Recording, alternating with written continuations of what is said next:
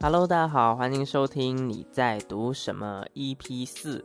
那在这里呢，每个星期都会精选来自《经济学人》里面的文章和大家分享，并以法律人的角度来进行延伸的解读。那大家现在听到的这一个版本是本期节目内容的第三次版本了。为什么是第三次呢？要么是之前录完了觉得那个节奏不对，要么是之后。录完了，发现哎，还有想要特别补充的内容，可是再这样子下去，绝对是没完没了。所以没有错，这一期现在这个版本是最后一个版本。我想要做一镜到底，然后尝试看看有没有比较有现场感的感觉。欢迎大家给 feedback，也跟大家说声不好意思，因为这一期的节目稍微迟了几天。那先跟大家报告一下，这个星期我们会做的三件事情是什么？第一，我想跟大家说说关于查理芒格的一些小故事。那我在疫情的那一段期间看了不少投资理财相关的书籍，其中有一本就是查理芒格的《穷查理宝典》。那查理芒格是谁？又为什么重要？这一些我们往下都会再继续的细聊。但是简单来讲，呃，这。但是简单来讲，这一本书的口碑是很好的，网上也有很多人在分享他们做的读书笔记和思维导图等等。那确实读完之后，有一种被人生智慧给沐浴，如沐春风，呃，柳暗花明又一村的感觉。那大家周末闲暇无事的时候，真的可以翻出来看一看。那我自己也想要再重新复习多一次这本书，但是依我现在目前有的记忆，这一本书它主要分成两个部分。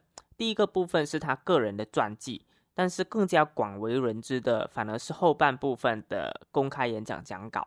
那其中又有三篇是公认最不能够错过的讲稿，分别是第二讲在 U.S.C 商学院分享什么是普世智慧，又要怎样获得普世智慧；第十讲在 U.S.C 的法学院分享如何过上精彩的人生，和第十一讲人类误判心理学。他是把三次在不同场合的演讲合并整理起来，然后发表他对心理学的认知、人类天性上有哪一些心理倾向等等。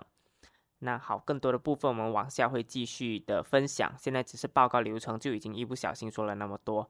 那今天会做的第二件事情是要帮一位听众来排忧解难。来信的是一位想要念法律系，但是目前遇到一些困难的同学。我想他的状况可能是很多人也正在面对着的，所以在经过他的允许之后呢，就在这里做答复，和大家分享一下我的一些拙见。那我把经济学人的文章放到最后，这一个星期想跟大家分享的文章其实蛮有意思。他想要说的是，主流观点对于贫富悬殊的认知其实是错误的。人们常说万恶的资本主义让富者越富，穷者越穷。但是这一篇文章，它是要挑战这个观点，去论证说世界上的贫富差距其实是在缩小的，甚至他说我们身处于一个全新的时代，那就是工人的黄金时代，工人阶级的黄金时代。那不瞒大家说，我之所以把它放到最后，是因为对于我来说，这一篇文章它虽然很有趣，可是它始终是碎片化的信息。我尝试读了好几遍。那去了解他的观点，可是始终没有办法让他和我目前已经有已经知道的其他知识体系产生联动、产生连接。也就是说，没有办法做到像贾博士所说的 connecting the dots。所以把它放到后面，是因为我依然想和大家分享，但是大概能够补充、能够有洞见的地方不会很多，所以请大家多多见谅。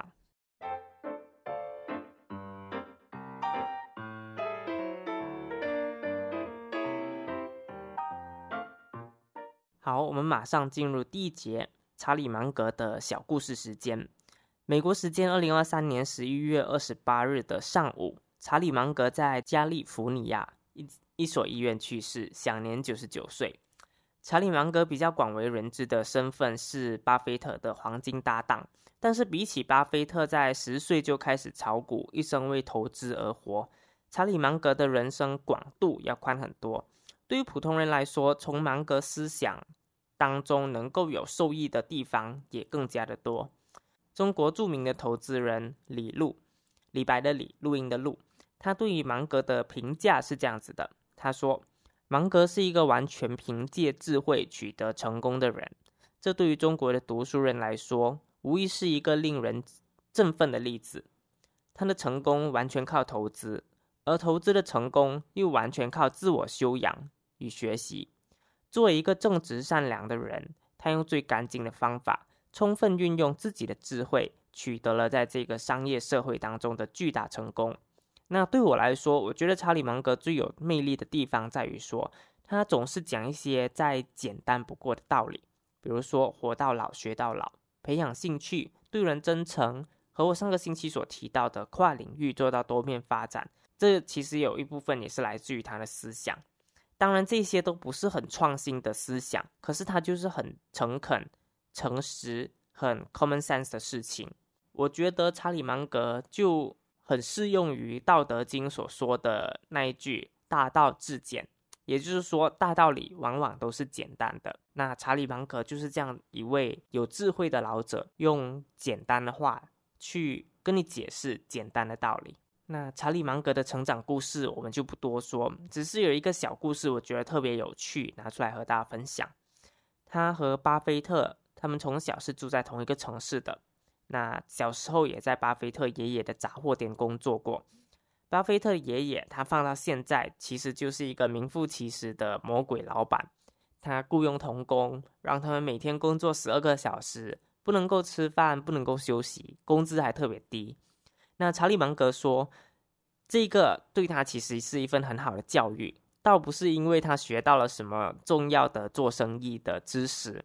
反而是因为这一份打工的经历，迫使他去寻找其他更加轻松的职业。我觉得其实特别应景，就是有时候你不满意一份工作，它会让你更加努力，直到你配得上一份更加称心如意、更加满意的工作。这其实也是一个契机，就是让你在个人成长上面有这样子一份机会。那我其实最想要跟大家分享的，还是我比较有感触的一篇演讲，主题是保证你生活变悲惨的四件事。这一个演讲主题其实也非常的查理芒格，因为查理芒格他有一个很著名的座右铭，就是说他说凡事都要将它反过来想，他觉得说要接近成功，重点其实就是避免失败。他不是在说干话哦。我的理解是说，他认为成功不需要高大上的方法论，你不需要做什么惊天地泣鬼神的事情，你只需要远离那些会让你失败的因素，就能够取得成功。这是一个很有力量的想法。我觉得他就像巴菲特所说的，巴菲特说他自己之所以能够那么有钱，很大部分是因为他活得够久，能够让复利产生效应。所以，他不是说让成功变得简单。他的主要想法是说，成功的方法论不需要那么复杂。我想他大概和我在 YouTube 上，呃，我的 YouTube 频道的横幅写着那一句“简单的事情重复做，做久了就不简单”，他大概有异曲同工之妙。那我们说回来，芒格说的四个让你生活变得悲惨的药方是什么呢？第一个，做事情反复无常，没有坚持。其实这一点我自己有所保留啦，因为懂得止损也是一种人生智慧，而且对于投资人来说，更加他不可能会去鼓吹那种一股脑蛮牛的处理方法。我只能够说，应该要让坚持成为我们的默认设置，而放弃是必须要有足够的理由来支撑的。这样子的一个想法，大概就可以让我们走很远。那第二个让人生变得悲惨的方法是，只从自己的经验获得知识，不参考其他人。这句话没有错，因为我们要与智者同行，和高人为伍，站在巨人的肩膀上面，才能够看得更远。这句话让我想到说读书的重要性。我觉得念书很多时候最大的意义在于说，让你用最低的成本来搞社交，有效的社交。网上有一句话说：“你就是身边五位朋友的平均。”其实就是古话说的“近朱者赤，近墨者黑”。那想想，如果我们是和苏格拉底做朋友，和弗洛伊德做朋友，和司马光做朋友，那虽然不见得我们也能成为和他们同样的伟人，但是多读多看，肯定的，至少还是会看到一些有所启发的事情。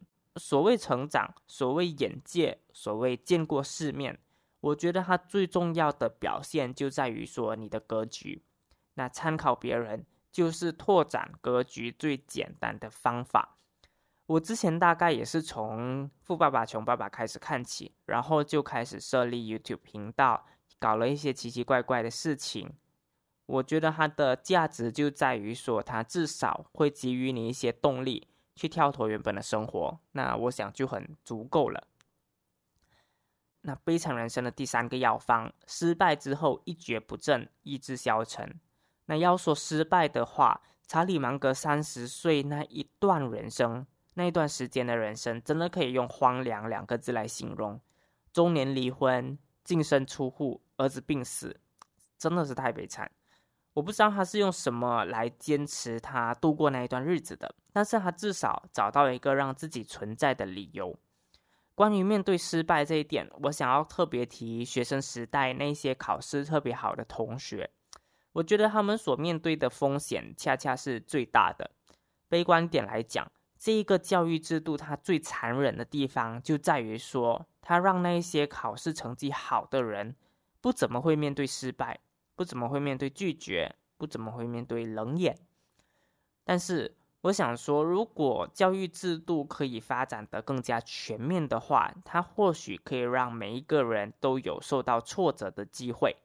其实换句话讲，就是不再以考试为中心，发展出更加多元的舞台，让大家或许就能够更加适应说努力不一定有回报，失败是人生的常态等等的道理。那或许大家和整个社会的精神面貌也会变得更好一些，至少不那么卷，因为卷的尽头可能就是废了吧。不要颓，不要丧，它听起来蛮老生常谈的，但是。还是要让自己找到一些能够痛苦并且快乐着的事情。那对我来说的话，那大概就是时不时读一些东西，想一些东西，然后再满足一下自己的分享欲，就特别足够。那最后一点，用现代的话说，就是作死。人只要不作死，就不会死。就是说，人最傻的事情，就是明明知道贪念不好、怨念不好、嫉妒不好，明知不可为而为之。知道这些事情不好，可是还允许自己做这些不对的事情。我想要单挑嫉妒这件事情来说，我们这个时代嫉妒和攀比变得成本更加廉价，更加的容易。尤其是在社交媒体上面，看到每个人都展示自己最好的一面，甚至说有些人的流量就是要制造焦虑、制造恐惧。你看他们永远都积极向上，你在耍废的时候，他们在卷。你永远都会看到有人比你成功，有人比你过得更好。当你看到那些以前熟悉的人，诶，怎么一夜之间人家就已经跨越阶级？那是一个难受。我想要说的是，jealousy is a thief of joy。之前听过一个真实的故事，说的是世界上两个重金属乐团，呃，Metallica 和 Metadeth，他们其实是同根同源的。原本四个人的乐团 Metallica，他们因为一些问题，把吉他手就赶出家门。于是这一个吉他手心中有很多的怨恨，他想要证明给他们看：你们的当初把我赶出去，对我爱答不理，那以后我就要让你们高攀不起。所以他心里想的都是复仇。他成立了自己的新乐团 Megadeth，然后。这个乐团也非常的成功，卖了上百万的专辑，在顶级的体育馆演出，开世界巡回演唱会等等。可是前乐团他们是一个更加大、更加受欢迎的乐团，他们卖了更加多的专辑，开了更加多场的演唱会。所以这一位吉他手，他虽然已经非常成功了，可是他始终没有享受过这一些成功所带来的喜悦。为什么？因为嫉妒蒙蔽了他的双眼。所以大家。要享受生活，享受自己努力的成果，我们要做的就是不要比较。那第二节我们会接下去回复那位观众的留言。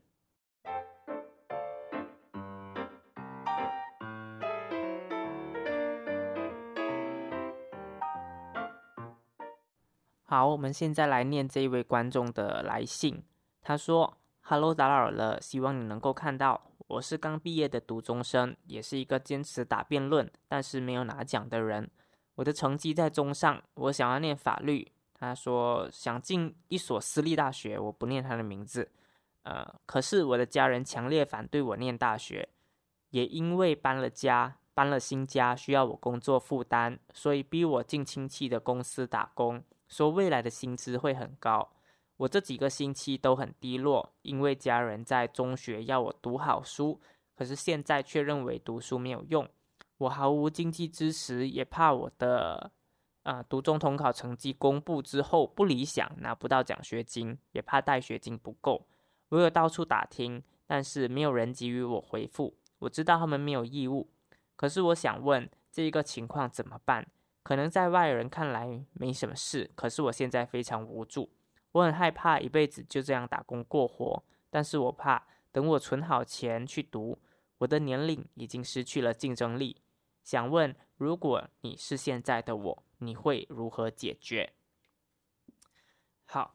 我觉得这位同学在成绩一出来之前，你能够做的事情其实就只有一个，就是好好的去研究一下市面上有怎样的奖学金，有怎样的带学金，然后就只能够静待成绩放榜，再决定下一步。那我觉得我自己能够比较提供到有价值的事情，反而是你后半部所担心的事。你怕一开始工作就必须要从此打工过活，和法律无缘。呃，我觉得可以分成两层来回应。第一，我想大部分的律师他们其实也是打工一族，也是领着薪水上班下班。这一份工作可能没有像你想象中那么多的粉红泡泡。我常常在想说，为什么我们会听到医生饱和，可是明明法律系的学生也很多，怎么没有同样的现象呢？我现在在想，其中一个原因可能是律师的流动率太高了，很多后人进得来的原因，是因为同时也有很多前人选择离开。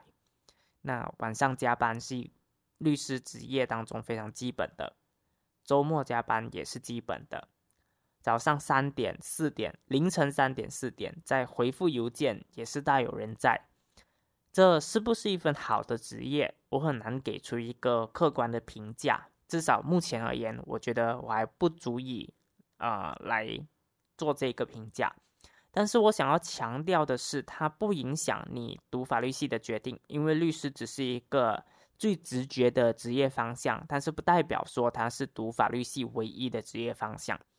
那第二点比较重要的是，你问我会不会存好了钱没有竞争力？这我想大概就是为什么我说我前面会说查理芒格的故事，他也是一波三折，最后才读到法律系，他过得很好，好的不得了，超级无敌的好。但是我想也同时没有什么证据说，如果他早几年念书，他会取得更加巨大的成就。再看马来西亚的例子好了，卡巴辛，你知道卡巴辛的法律系本科念了多久吗？他念了八年。这是一个马来西亚有史以来最知名的律师，最家喻户晓的律师。可是他是延迟毕业的，他是挂科的。所以我想它大概能够证明一件事情，就是你什么时候毕业和你的竞争力其实不会有太大的关系。甚至于，如果你现在在另一个行业混过，我觉得它反而是一份加分项。因为律师的工作很多时候不只是单纯的和法条打交道，它始终是一门需要跨学科的认知的工作。举例来说，如果你要做科技领域的合同，好了，那你大概也要了解人家科技领域怎么运作，各方的关系是什么，有什么利益结构之类的。同样的道理用在各种领域也是一样的，医疗保健啦，建筑啦。运输啦、金融等等等，所以我不觉得说你会失去竞争力。如果你有其他跨领域的实战经验，反而可能更有竞争力，也说不一定。有些人在二十一岁、二十二岁就拿到了职业的执照，有些人在二十七岁、二十八岁才完成他们的大学本科。这我觉得在这一个行业里面是很常见的事情。至少我不觉得说年龄会怎样影响你的竞争力，反而更加有可能的是，当你看到、当你面对到更加大的世界之后，这个行业对于你的吸引力不如从前。可是它没有关系，因为世界上有趣的事情很多。我承认，当律师或许是你能想到、你目前能够想到世界上最有趣的事，但是。我蛮确定，肯定还会有其他事情也同样也同等的有趣，只是我们不能够什么都想要嘛，因为我们的时间就只允许我们干那一两件事情。所以我的建议是这样子：如果你真的需要必须去上班来推迟上大学，我觉得问题不大，你也损失不大，甚至有可能说它是一个塞翁失马焉知非福的机遇。那讲到底。我们很多时候都是被大环境给推着走，你的经历或许是身不由己的，但是这一份经历背后的意义是你可以自己去包装，你可以自己去设计的。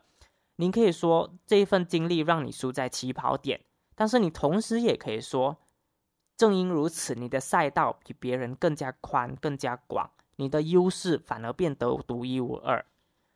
我居然要相信一件事情，就是人生没有一条路是白走的，所有的经历到最后都是为了要成就你。那大概是这样子，你可以再问问看其他人的想法。但是不管怎么样，我祝福你有一个很好的前程，很好的未来，很好的发展。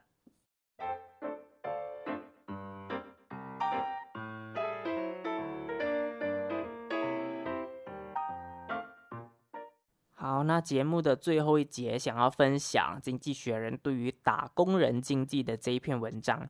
他的那一个封面照片，我真的一开始看得不是很明白，只觉得嗯超级奇怪。后来才懂啊，他原来是拿着一顶工地用的黄色安全帽，然后在上面镶上各种的珠宝钻石，要用这一种违和感的感觉来呈现这一篇文章的张力，这一篇文章的主题。那这一篇文章，他聊的是什么呢？他说的是，虽然说穷人越穷，富人越富的这个观念深入人心，但是至少在发达国家里面，这一个说法已经不是那么准确了。因为不管是在美国、英国还是欧洲大陆其他地方，底层工人的收入，他们的增长水平都呈现到比高层还要好的趋势，就是它的增长的幅度其实是更加高的。那为什么会有这样子的趋势呢？主要是因为劳动力市场的三股力量，也就是需求、人口和数字化，现在的改变方向的变化方向，其实都是对劳动人口更加有利的。呃，一个一个开展来说，第一个是需求，这一点很简单，就是在新冠疫情爆发之后，发达国家的政府他们都纷纷采取比较宽松的财政政策，要让。市场更加活络，更加的热络，所以政府对于经济的掌控就像是开关水龙头一样。现在的趋势就是水龙头开很大，有更加多的大型基建，更加多的投资项目都是政府在出资做发展。所以因为有了这一些发展的需要，那同时就有这个就业的需求。第二是人口结构的变化。老龄化的社会，这是好几年前我们就开始提出来的社会发展趋势。发达国家的劳动力人口变少，变得是一件放到如今来说，已经变得是一个不得不面对的事实。甚至说，部分他们国家的退休金也不得不面对破产的风险。只是这个劳动力的短缺，它在政治上又很难通过大规模的移民来填补。所以劳动力就这样子一直是供不应求的状态。那第三是数字化的转变造成了新的格局。我们说二十世纪末是信息革命，市场开始用电子邮件啦，用电子表格啦，所以脑力劳动的需求变高。然而到二零一零年代中期的时候，信息革命已经变得相对成熟了，所以大学文凭的溢价就开始缩小。我们说物以稀为贵，现在满大街都是大学生。所谓大学毕业和高中毕业的工资差距已经明显在缩小。那这篇文章给出的数据是，从二零一五年双方有百分之六十六的工资差距，到目前为止已经缩小到百分之五十。那再加上一个趋势，也就是人工智慧的趋势，更加有可能进一步去抹平这一份差距。因为研究显示说，人工智慧对于基层的工作的帮助是大于高阶工作的。只是我觉得相对可惜的是，这篇文章没有解释说，为什么人工智慧对于基层工人他们给予的是帮助，而不是直接取代呢？因为如果说人工智能是完全取代低阶的工作的话，那我们完全有可能。取得一个完全相反的结论，但是不管怎么样，这篇文章的结论是说，目前自由市场是呈现更加趋于平等的趋势，政府需要做的就是让事情自由的发展，有了更加多的经济活动，我们就离全民富裕的目标更加的接近。但是文章也提醒说，还有一些政府会误判情势，依然有那一种贫富差距现在还很严重的观念。这份观念的危险性在于说，政府会因此去干涉自由的市场，去推动更加多保护主义的政策，比如说贸易上的保护、劳动市场上面的保护、移民的保护等等等。这样子一来，等于是对错症下错药，就好像给体寒的人抓消暑解热的药，反而让他变得更惨。如果这样子做的话，反而是造成了所有人的利益都受到侵蚀。那以上就是这个《经济学人》的报道。念完了之后呢，今天的节目也大概就到这里。希望你今天也有美好的一天。喜欢新闻评论的朋友，欢迎订阅、追踪、五星好评，也期待你们每一份宝贵的意见。那我们下一期节目再见，拜拜。